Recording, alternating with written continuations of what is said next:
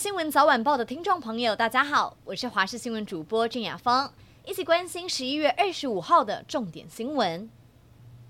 二零二四总统大选确定三强鼎立，而根据最新的民调，民进党的赖清德看好度超过五成，比侯友谊还有柯文哲加起来的百分之三十六点七还要高出许多。这也让赖清德充满自信，喊出赖萧配才是最好的。总统蔡英文则表示，台湾没有走错路的空间，更大赞赖萧佩已经准备好了。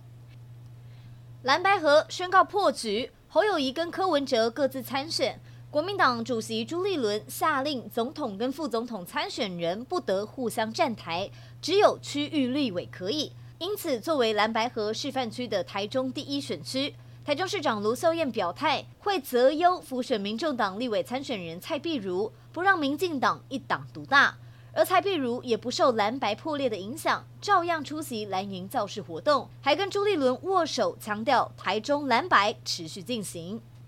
明年的农历春节休假七天，不少人规划出国玩，但如果想要跟团，价格可不便宜。品保协会指出，日本东京北海道五天团旅，明年农历春节最高参考价格超过十万元，相较于今年同期涨幅最高达到了百分之五十。而另外，韩国团旅价格明年的春节则会相较今年降了百分之十。业者建议，如果非得要选在春节来跟团赏雪，首尔和釜山会比东京来得便宜。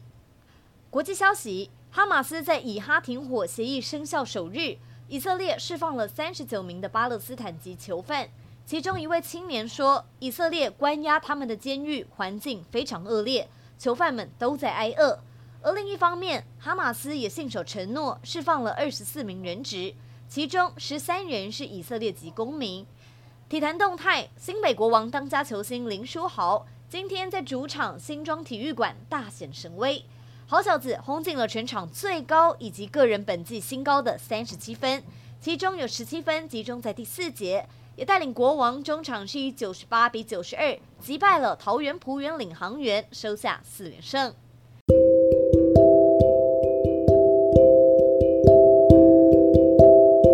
以上就是这一节的新闻内容，非常感谢您的收听，我们下次再会。